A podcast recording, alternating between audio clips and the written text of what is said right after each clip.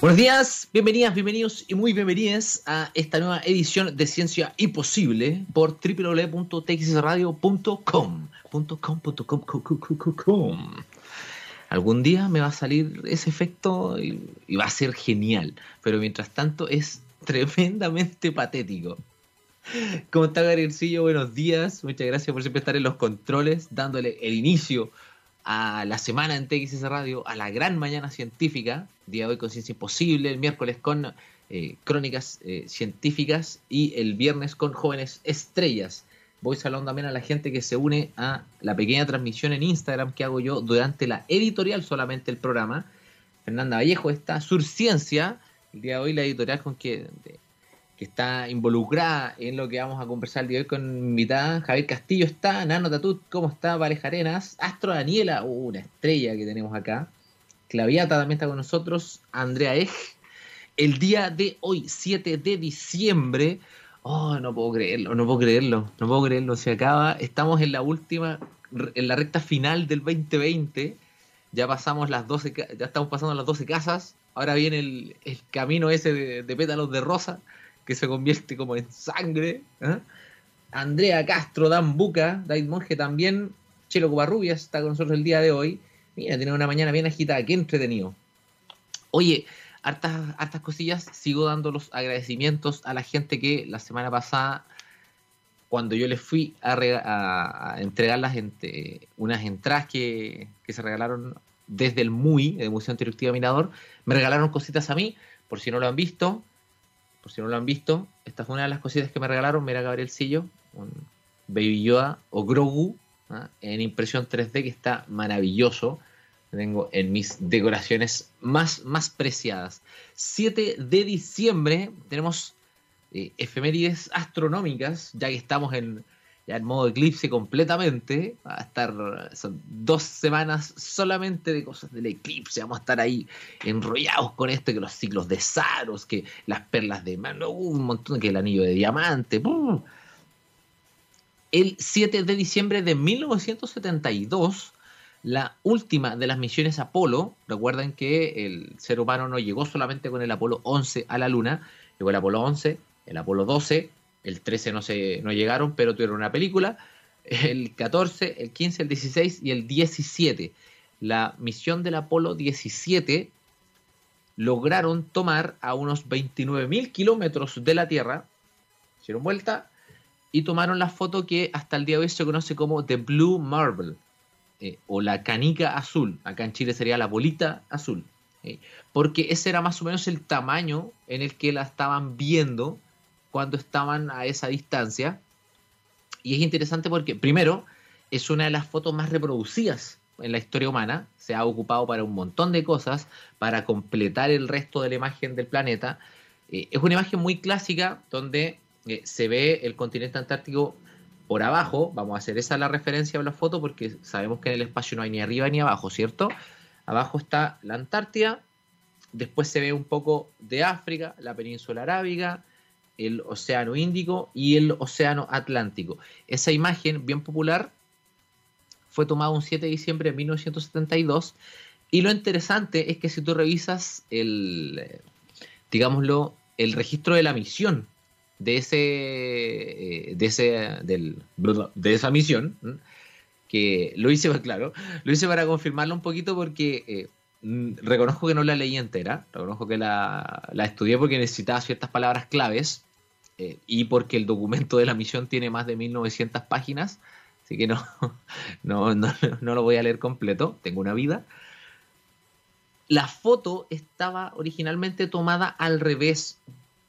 Debido a que en el espacio no hay ni arriba ni abajo, cuando los, los, tres astronautas de la misión Apolo 17 estaban mirando hacia la Tierra, bajo su punto de vista, ellos tenían a la Antártida hacia arriba.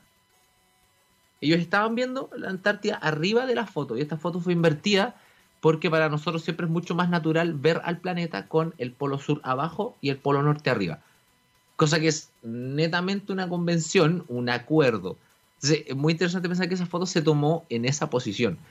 Seguimos avanzando. En 1979, un 7 de diciembre, esto ya es más de ciencia ficción, ¿quién está con nosotros? Vamos saludando.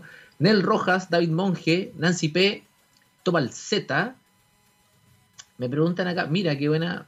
¿Harás un tutorial de cómo cantar el himno nacional durante el eclipse? Sí, de hecho, ya hay publicaciones por ahí que dicen hechizo para cerrar el portal que se abrió el año pasado y es el himno nacional eh, escrito al revés, pero no escrito al revés verso por verso, sino que al revés completamente, o sea, la última letra hacia atrás y vamos empezando a contarlo. ¿Mm? Te ves más joven hoy, me dice Javier, mira, será el, será el acabo del mundo. Gabriel Díaz hoy hay que cantar el himno claro, cantemos el himno online, me dicen él. En 1979, de hecho esta es una efeméride para, para Nel, ya que apareció también, se estrena Star Trek The Motion Picture, la primera, el primer largometraje de la serie original de Star Trek con el cast original, eh, donde su creador, eh, eh, Gene Roddenberry, estaba como productor de, la, de esta película. En ella, bueno, a grandes rasgos, la película se ambienta en el año 2270, donde aparece una especie de, de nave gigante, como una, una, cosa muy terrorífica, que viene destruyendo todo a su paso, y la tripulación del Enterprise debe ir a averiguar quiénes son, cuáles son sus intenciones y eh, por qué vienen a la Tierra. ¿Ah? Porque el objetivo final de esta nave es llegar a la Tierra, que es eh, el, digámoslo, entre comillas, villano, el antagonista de esta película es Bigir, como los Bee pero Bigir. La recomiendo mucho, a pesar de que es una película con un ritmo que no es para dos horas y algo, hay que decirlo. Pero es una película, dentro de todo, bien entretenida. Tiene un giro de tuerca muy interesante. A mí me voló la cabeza. Y, no sé si a alguno le justificaría las dos horas de película, pero a mí sí. Alexa Garín, Microbial, está con nosotros. La película más anti-mogul del mundo del sci-fi, me dicen por acá. claro. vale, me dice que se eliminan todos los planos medios pornográficos que se le hacen a la Enterprise de, tanto que le gusta esta nave, la película queda solo de 15 minutos. Y otro, este es un hito ya de astronomía real. En 1995, la sonda atmosférica de la misión Galileo entra en la atmósfera de Júpiter. Y esto, esto sí es increíble porque esta misión, esta sonda espacial, eh, que de hecho la misión fue lanzada en el 89, se demoró seis años en llegar a Júpiter, ojo con, ese viaje, tiene un montón de hitos, un montón de, primeras veces, ¿ok? Por ejemplo, eh, la sonda Galileo fue capaz de identificar un montón de información dentro de algunas de las lunas de Júpiter y logró evidenciar que, em, por ejemplo, eh, las lunas Europa, Ganímede y Calisto tienen una capa de agua salada que puede estar congelada, ¿ya? Se creía gracias a esa información que podían haber eh, océanos subterráneos, por ejemplo, se demostró que eh, habían lunas de Júpiter que tenían su propio campo magnético y fueron las primeras lunas en demostrarse que tenían campo magnético.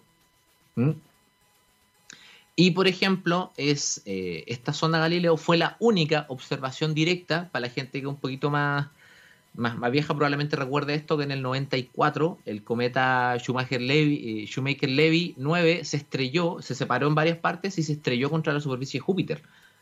No sé si te recuerdan eso, yo me acuerdo bien de chiquitito que era como la gran noticia a mediados de los 90 de que un cometa iba a chocar con Júpiter. Y, este, y esta sonda fue la que estuvo ahí en primera fila para eh, hacer el registro. Y eh, fue la primera y hasta ese momento la única sonda humana en orbitar completamente un planeta que no fuera eh, la Tierra. De hecho, no se hizo hasta que la sonda Cassini orbitó Saturno. Seguimos hablando de la gente que está con nosotros comentando. Te dije sin sal, Katy Castillo, 1972, Blue Pocket alguien se está mandando unos spoilers de, la película Star Trek, pero veamos, es una película del año 79, no sé si 30 años después es válido hablar de, spoiler. Probablemente para las generaciones nuevas sí lo sea, porque hay gente que a lo mejor no sabe qué es Star Trek. Entonces ahí hay que hacer un pequeño, uh, un pequeño, oye, hay mucho que ver.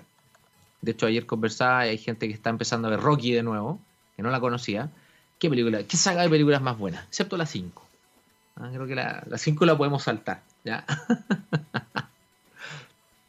El día de hoy, como bien dije, eh, vamos a tener una invitada eh, que está relacionada con la editorial Surciencia, que se había unido a la transmisión en la mañana.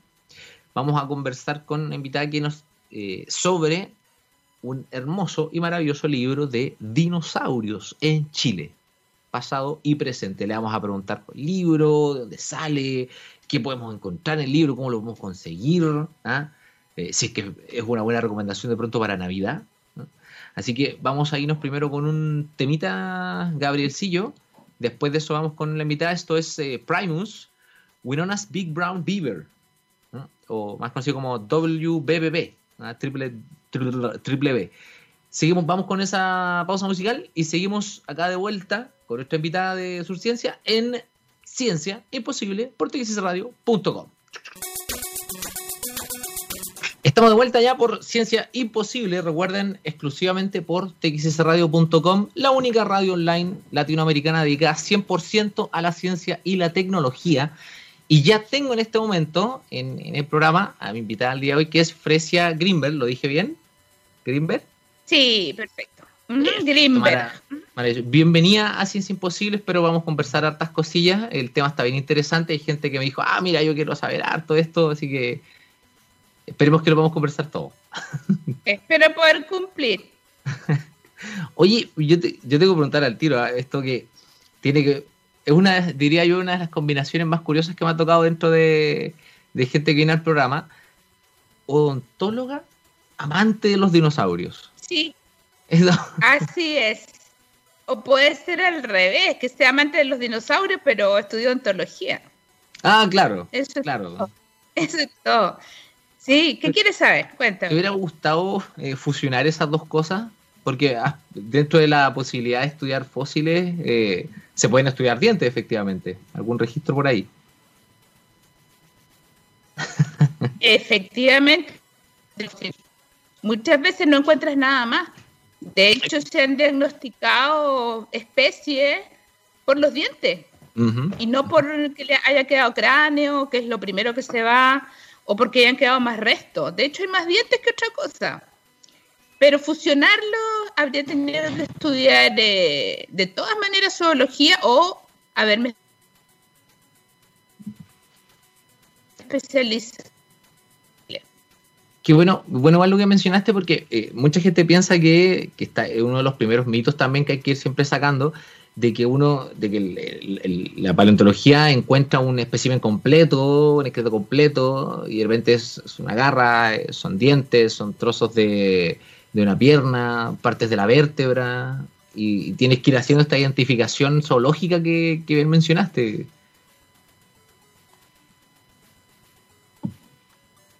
Hola, ¿me repites lo último porque quedaste freeze? Dime. Ah, perdón, mira, te pregunto, sí. Te preguntaba porque eh, efectivamente es, como una especie de mito para, para la gente que pueden encontrar todo el esqueleto. Y, no, son piezas pequeñas. Eso no ocurre. Mira, encontraron, eh, por ejemplo, encontrar como nítido, al, eh, se encontró el 70%, estás hablando de un ejemplar casi completo, y es un ejemplar, el, el ejemplar más completo que existe de esa ave en, en particular y de fósiles en general. Hay especies que se han diagnosticado por un hueso, entonces, siempre está sujeto a revisión. Por ejemplo, los argentinos que, que tienen un Exactamente. Licia de cualquier paleontólogo. Eh, diagnosticaron o, determinaron, por ejemplo, el dinosaurio más grande del mundo, nada más que por una vértebra que es gigantesca, que tú cabes parado y te sobra espacio, nada más que por una vértebra. Entonces encontraron el 10% y le dieron el nombre de Argentinosaurus huenculensis, que de hecho lo reconstruyeron y te pones a llorar de ver un animal tan hermoso. Tan grande, claro. Pero nada más que es enorme, 40 metros. Es que para eso también existen estas ideas de reproducción y de estudio eh, de anatomía comparada, ¿cierto? De, de ver las otras especies. Así es. El libro que del, del, que vamos a conversar, que efectivamente tiene, tiene una cosa bien rica, que, de hecho la portada es preciosa porque ya es muy, muy chilena, ¿cierto? Que es Dinosaurios de Chile pasado y presente. Y en la portada sale un, un chilesaurio Diego Suárez. Así es. Tú me mencionaste que es el, hasta ahora probablemente el dinosaurio más extraño que hay. Ese es muy exótico. ¿Por qué? ¿Por qué es así? Porque, mira, uno ya del hecho de haber encontrado eh, y se siguen encontrando partes del animal, eh, al principio se creyó que eran diferentes animales.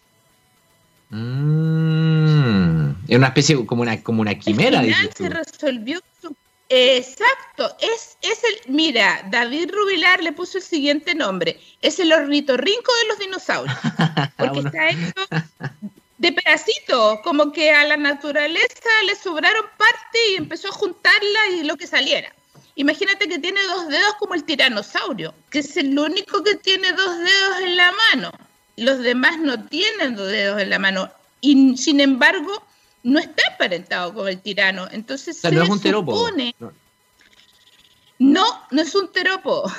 Es una mm. mezcla, porque además de un pico córneo tiene y se resolvió que era un animal herbívoro, ¿ya?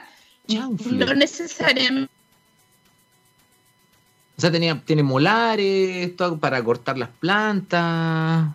Porque claro, uno lo ve y efectivamente tiene toda la. Tiene toda la imagen de. Hasta de un raptor parecía. ¿Mm? Oye, parece que. Creo que se nos fue la, la invitada. A ver, chuta, a ver, estamos parece con un problemilla aquí. Sí, parece que nuestra invitada se nos. ¡Oh, chanfle! Se nos extinguió. Vamos a ver si efectivamente puedo, eh, recuperarla ahí.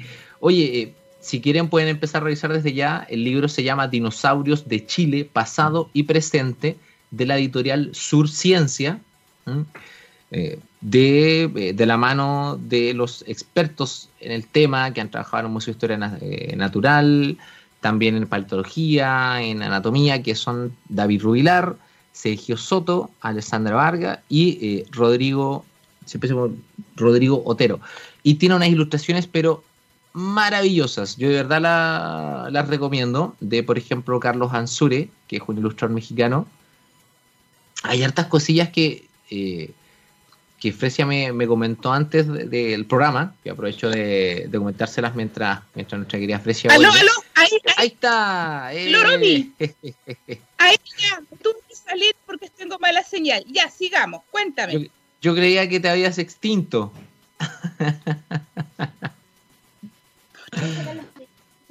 ¡Aló! Sí, sí, sí, yo te escucho clarito, Fresia. Ya, ahora sí, cuéntame. ¿En qué estamos hablando del chilesaurio? Sí, tú me, estabas mencionando de que eh, por, la, por la dentadura se, determinó que es un herbívoro. Que era un es herbívoro. un herbívoro, sí. sí. Que tiene molares y toda la cosa, porque efectivamente se parece más a un raptor. Es muy, muy, muy, muy, muy extraño. Otra cosilla que, que nos, me, me comentaba antes tiene que ver con que mucho de lo que se ha encontrado, porque Chile siempre ha sido rico en flora y en fauna. Actualmente se sabe que es tremenda la diversidad de Chile y eso en el pasado no fue diferente.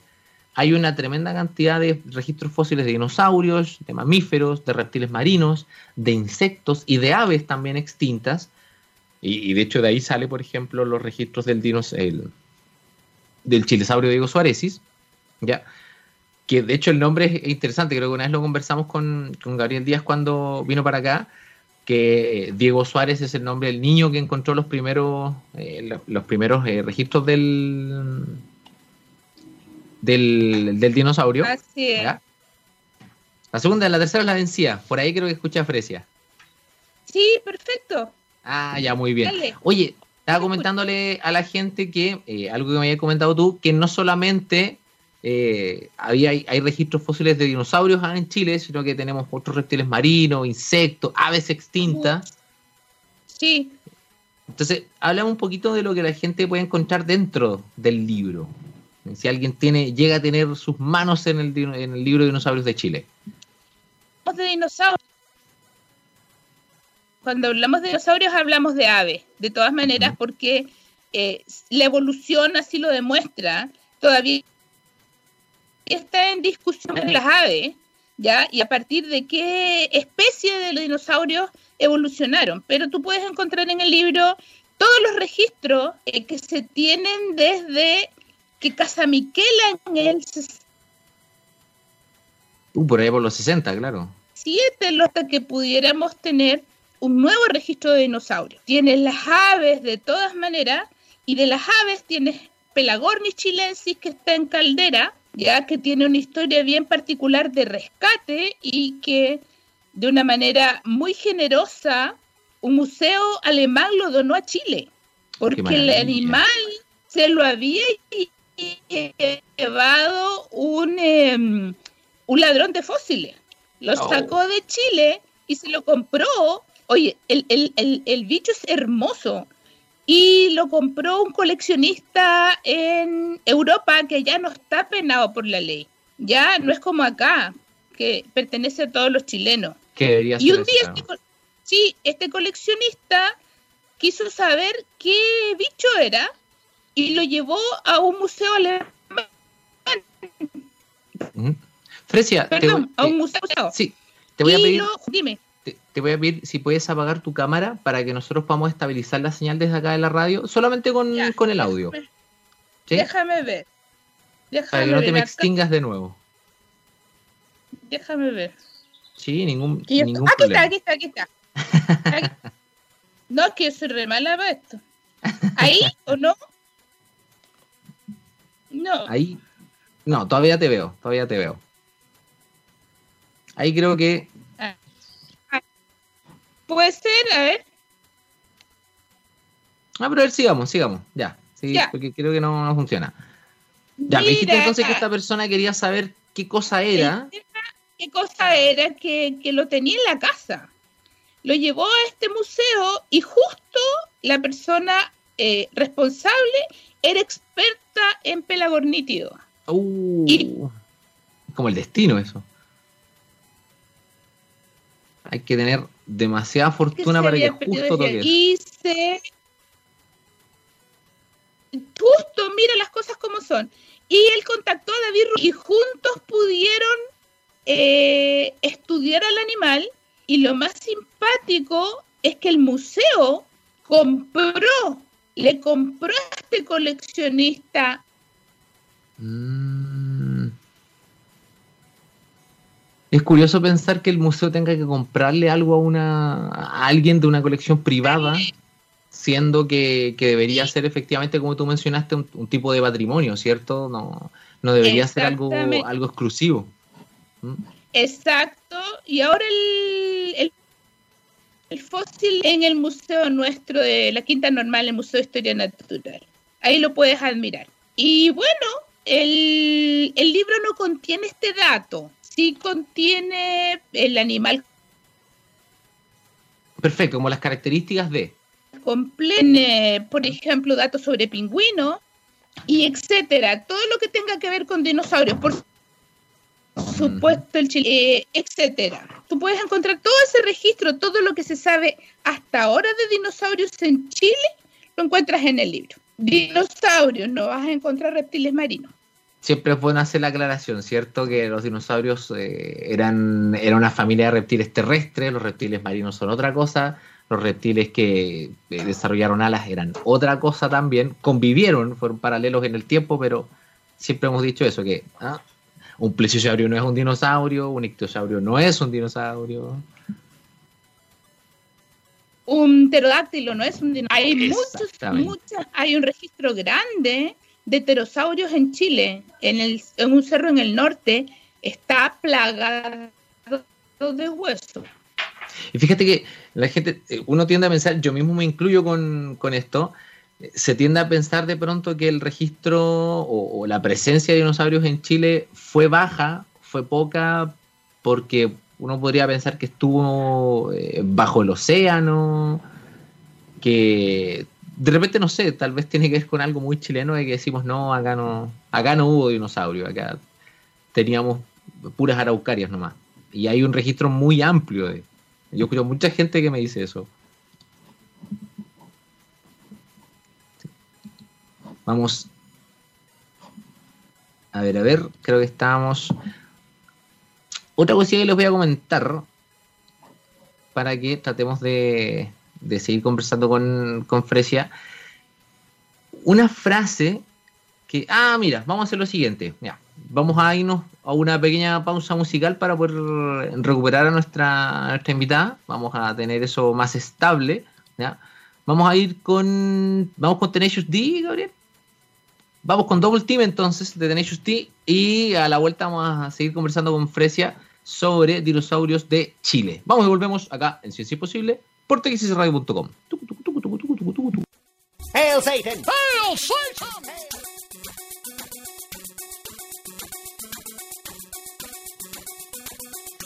Ahora sí estamos de vuelta allá en Ciencia Imposible. Recuerden, recuerden, recuerden, no se les vaya a olvidar www.txsradio.com. Gracias a la magia de Gabriel Sigo el día de hoy. Estamos ahora sí con eh, Fresia, nuestra invitada está de nuevo online con nosotros. Y estábamos conversando, Fresia, sobre, eh, para irnos por, ese lado también, sobre lo rico que es el registro fósil en Chile. Muy, sí, muy rico, muy rico. Eh, tuvimos mucho aporte del argentino Casa Miquela que dejó muchos estudios hace 50 años, lamentablemente pasó mucho tiempo hasta que hubiera un boom, porque según te comenté, me parece que en Chile no existe la carrera, lamentablemente. Tú puedes llegar a ser paleontólogo gracias a hacer un em, doctorado, por ejemplo, en biología evolutiva. Pero esto rigor la, la, la carrera no está, hay mucha gente aportando. Ahora, el registro en Chile está para dar y regalar, cosa que antes se pensaba que no había dinosaurios, que no había reptiles voladores, que no había marinos, y resulta que hay de todo. Conversando con David Rubilar, que es uno de los autores del libro, que es el que lo creó en realidad, el que tuvo la idea, el que chicoteó a todo el mundo, porque no se chicoteó a todo el mundo. Oye, sí, fue un parto, un parto largo, pero valió la pena. Me contaba hace un par de meses que ya hay noticias en más cosas. No sé si viste la noticia del huevo que habían encontrado. Exactamente, que fue toda una sensación de... O sea, apareció en todos lados. Nunca un huevo fue más promovido en este país. Y de hecho, tuvimos que salir a, hacer también la corrección porque, claro, los encabezados decían huevo de dinosaurio. Y es como, claro. momento, momento, momento. Es, era un reptil marino, eso es lo que, lo que más se cree, entonces hay que ir siempre haciendo las, aclaraciones. Las aclaraciones, lo que no deja de ser es un reptil marino en el sur, y sabes que ese huevo estuvo guardado 10 años en el museo. Claro, es que lo habían rescatado ayer, no. Eso fue en la Antártida. Y, no sabían, eh, y no lo podían asociar. No, no lo podían asociar. Lo encontró David, de hecho. Le llamó la atención le llamó la atención eh, el aspecto de la roca que parecía algo desinflado, algo como un balón. claro, como una pelota. Como una pelota. Se lo llevaron, quedó en el museo. Y este niño acá, nuevo, acá investigador que llegaba del, del extranjero, a todos les preguntaba, ¿qué crees tú que es esto? Como una iniciación más o menos. Como estaban jugando las apuestas. Diez años, diez años preguntando. Esa es la oh. labor del paleontólogo. Estás trabajando con algo que nunca viste, no puedes compararlo con nada. Y mm. un día llegó una especialista, no sé, me acuerdo, es europea la muchacha, la, niña, y le dijo, oye David, se parece a un huevo desinflado. ¿Me escucha? Sí, sí, sí, sí, sí. Y ahí partió todo Increíble. Al final era un huevo. Estudiaron las capas de manera.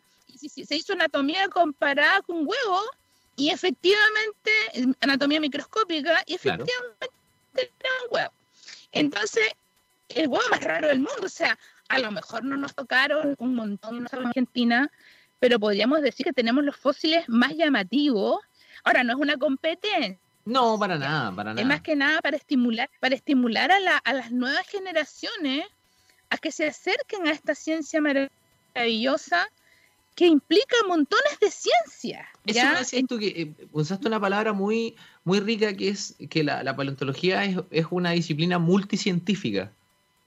Exactamente, tú puedes abordarla, no sé, desde cualquier ángulo, ponte tú el clima, existe el paleoclima, el, estudio de los climas de hace cientos de, años, está el, estudio del polen, que ha aportado muchísima información, está el estudio de las maderas, ¿sabías tú que tenemos una de las especialista en maderas fósiles del mundo, que es, maravillosa, uh, viaja todos los años a la Antártida, sí, y ella ha hecho unos descubrimientos extraordinarios, muy bajo perfil, y la tienes estudiando todavía. ¿Cuál, es el, nombre, ¿cuál es el nombre de ella? ella se llama Teresa Ruiz, si no me equivoco, se parece a la, a la, a la, a la, a la, me parece que tenemos una especialista en astronomía que se llama igual. Mm. Tenemos a la, a la doctora Gloria Ratia, que es la mayor especialista en peces, mm. en peces eh, que son fósiles, y ella trabaja en Estados Unidos y es una mujer maravillosa que te comparte todo. Entonces tenemos mucha, mucha experiencia como para que las nuevas generaciones eh, participen. Tenemos el estudio de las, de las huellas fósiles. De hecho, acá, acá mismo en, en Ciencia Imposible un día hasta hablamos incluso de, del tema del estudio de los coprolitos, que también es, eh, es está dentro de, de, los estudios paleontológicos. Sí, es muy chistoso, es muy chistoso porque está, está, la vista de, de, Jurassic Park, ¿te acuerdas? Claro. De cuando, el dinosaurio se hace caca. Claro, cuando el Triceratops hace esa montaña ahí el paleontólogo que no lo podía creer, que estaba fascinado. Ahí está, ahí tiene. Claro, porque, bueno, qué, qué mejor manera estudiar la dieta de un, de un animal que estudiando lo, lo, que, lo que no digiere, ¿cierto? Lo que no digiere, sí, y tiene de gente y gente, hay hecho, hecho de que colecciona coprolitos en otras partes del mundo. Acá no sé cómo estará la existencia de coprolitos, yo sé que hay. Tenemos, por ejemplo, huellas fósiles. Tienes a la doctora Karen Moreno, especialista en huellas fósiles, en el sur y ella contribuyó, ponte tú, a todo lo que es la biomecánica del animal, de cómo se movía. Gracias, no sé si has ido alguna vez a ver las huellas de termas del flaco. No he tenido la oportunidad, pero he visto unas fotos. Es maravilloso, te quedas con la boca abierta, pensar que parece que esos animales hubieran andado por ahí ayer.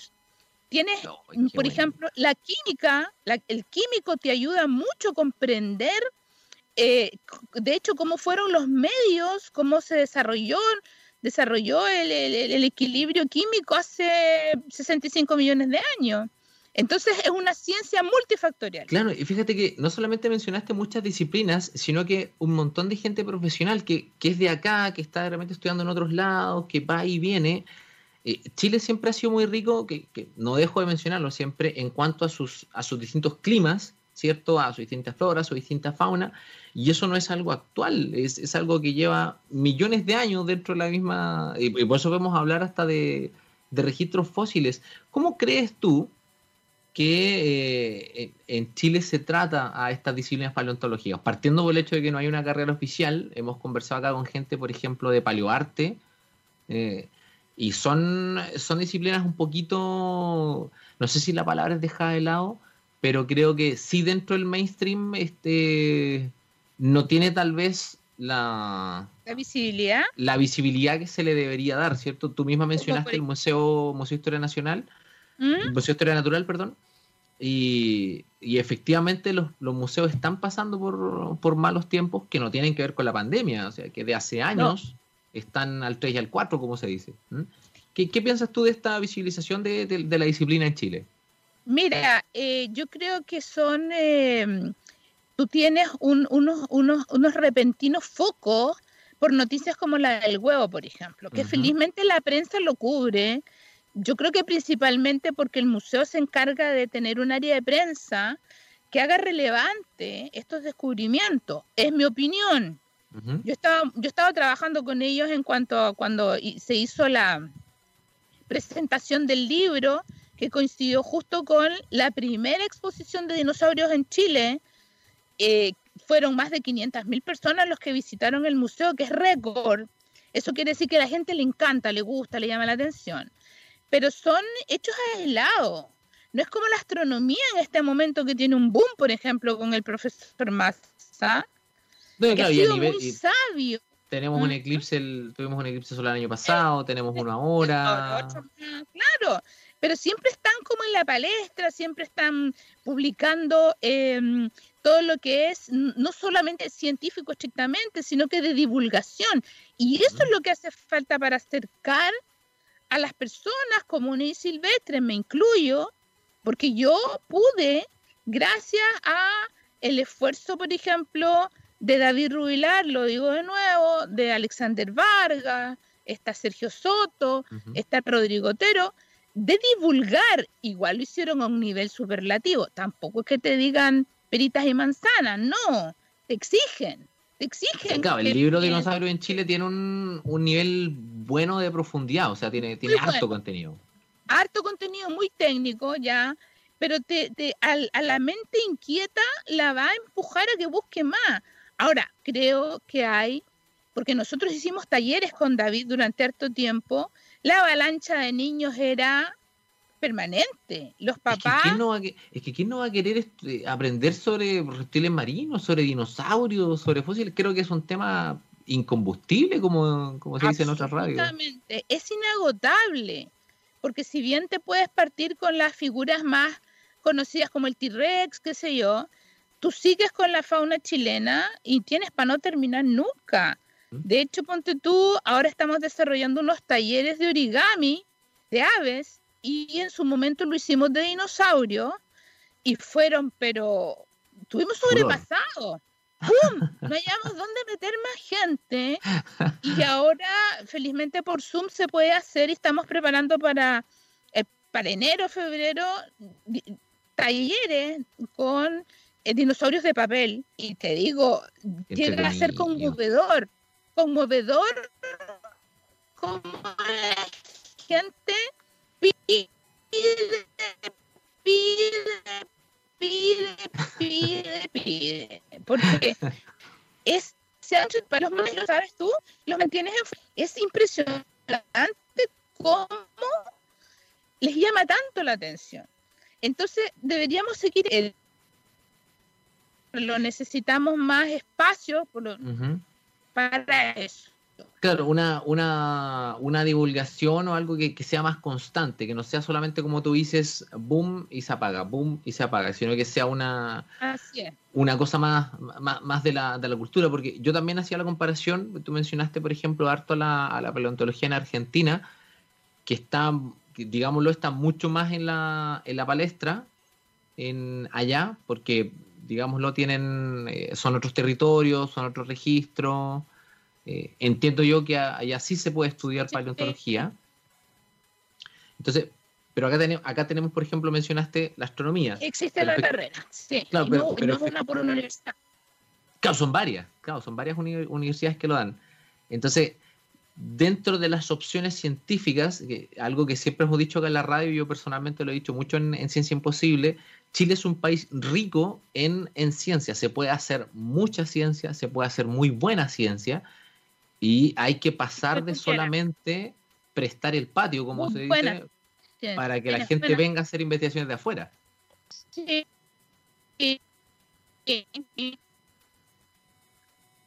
¿Dónde, ¿Dónde la gente fresia podría encontrar? Bueno, de hecho tenemos, como dice, Perdón, no te escucho. ¿El libro? Sí, te quería preguntar dónde la gente puede encontrar, por ejemplo, imagínate en este momento eh, las personas que están escuchando ahora Ciencia Imposible por la TXC Radio me piensen, ah, mira, yo podría regalarle este libro a, esta, a, esta persona para Navidad. Podría, mira, un regalito estaría súper bueno, le gustan harto los dinosaurios y en esto va a aprender harto y en Chile mejor todavía. ¿Dónde la gente puede buscar este libro?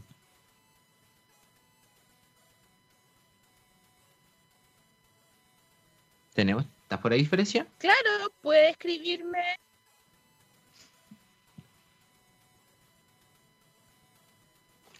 Sí, parece que la tenemos todavía, estamos Mira, estamos con 12 eh. Uno de ellos el libro verde, que está en Providencia. Sí, sí, te escucho. Sí, sí, sí. ¿Me, escuchas? me comentabas. Sí, me comentabas. ¿Me escuchas? Hola. me comentabas la editorial Libro Verde, ¿cierto? Es una editorial Libro Verde que la pueden buscar, libroverde.org. Eh, ahí está el libro de dinosaurios en Chile. El libro eh, pueden buscar en, en Surciencia, ¿ya? arroba gmail.com. Estamos en Instagram, mm. sur-bajo, perdón, ciencia, y lo nos vas a encontrar, nos puedes escribir directamente ahí. Estamos en Travel Books también. Ah, también ellos tienen, sí, sí, muy, muy buenos apoyadores en esto, están en todo Chile. Y yo creo que es lo que tenemos ahora. En su momento estuvimos en el museo también, pero con todo esto ya de hecho el año pasado que ya no tienen tienda. Lo que hablaba del problema en los museos. Claro, que a veces de, que han ido cortando ciertas cosas. ¿Ya? ¿Me escucha? Sí, sí, sí, dale nomás. Sí, perfecto. Sí, lo no, el museo, mira, yo me puedo referir al Museo de Historia Natural, que yo les agradezco tremendamente el apoyo, pero de verdad hacen milagros con lo que tienen. De verdad y, lo están haciendo por las redes. Pero si usted va a un buen museo en Estados Unidos, allá te cobran por todo y la gente lo paga y lo paga bien. Es que también, es un tema, también es un tema, eh, digámoslo, de, de, potencia cultural, de cómo se presentan los museos en los medios.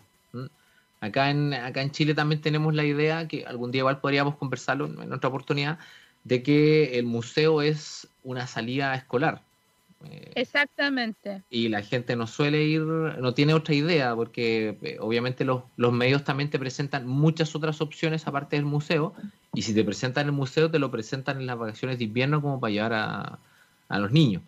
Para ver dónde meterlos en esta fecha, sí, claro.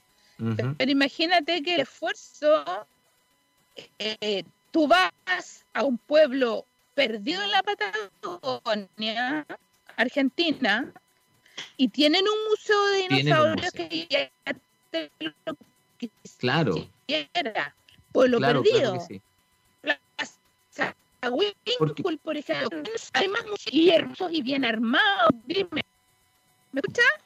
Sí, sí, sí. Pues me, comentabas que efectivamente hay una, hay una potenciación distinta porque pues, en lugares muy recónditos puedes encontrar museos con, restos de, dinosaurios.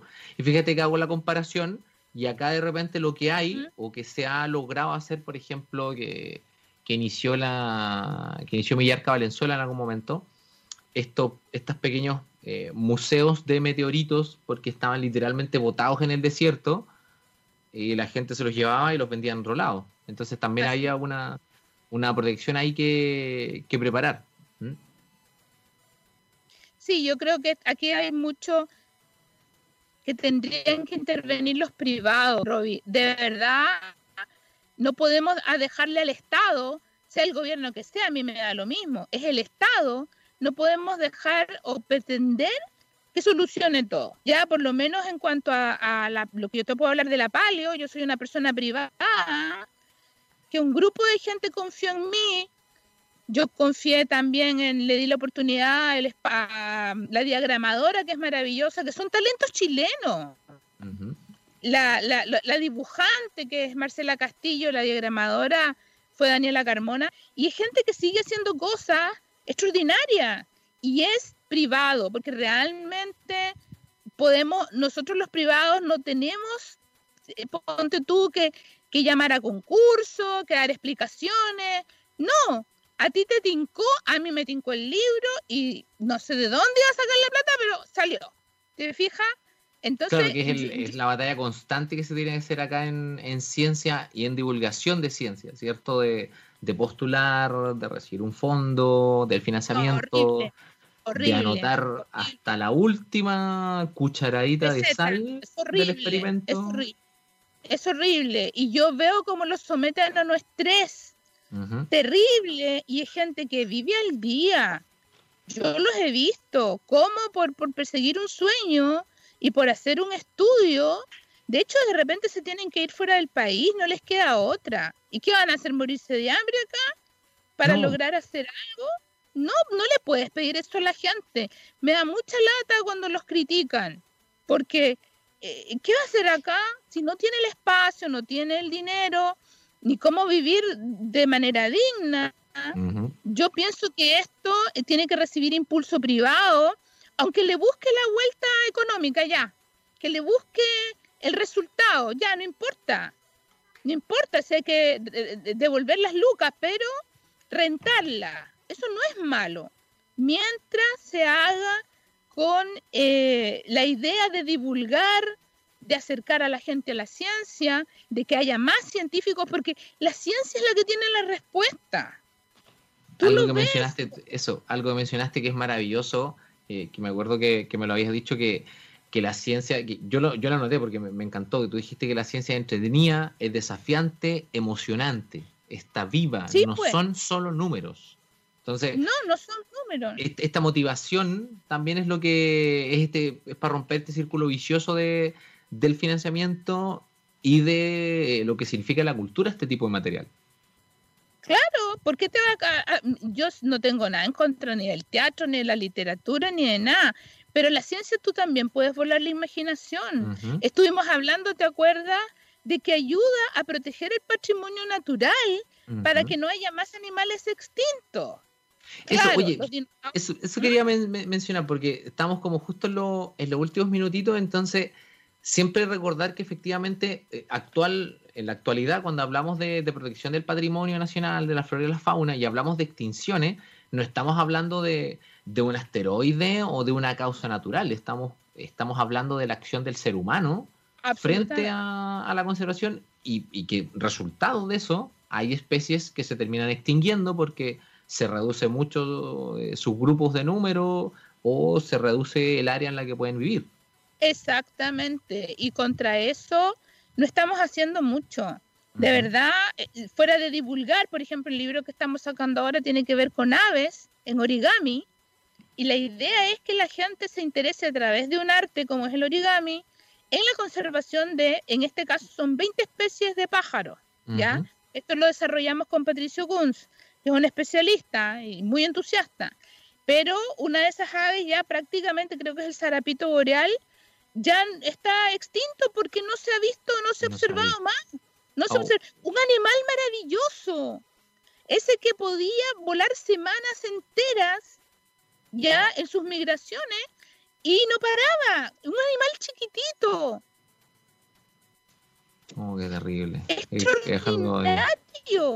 y eso se pierde terrible, terrible. Entonces estamos hablando de que ahora sí es responsabilidad.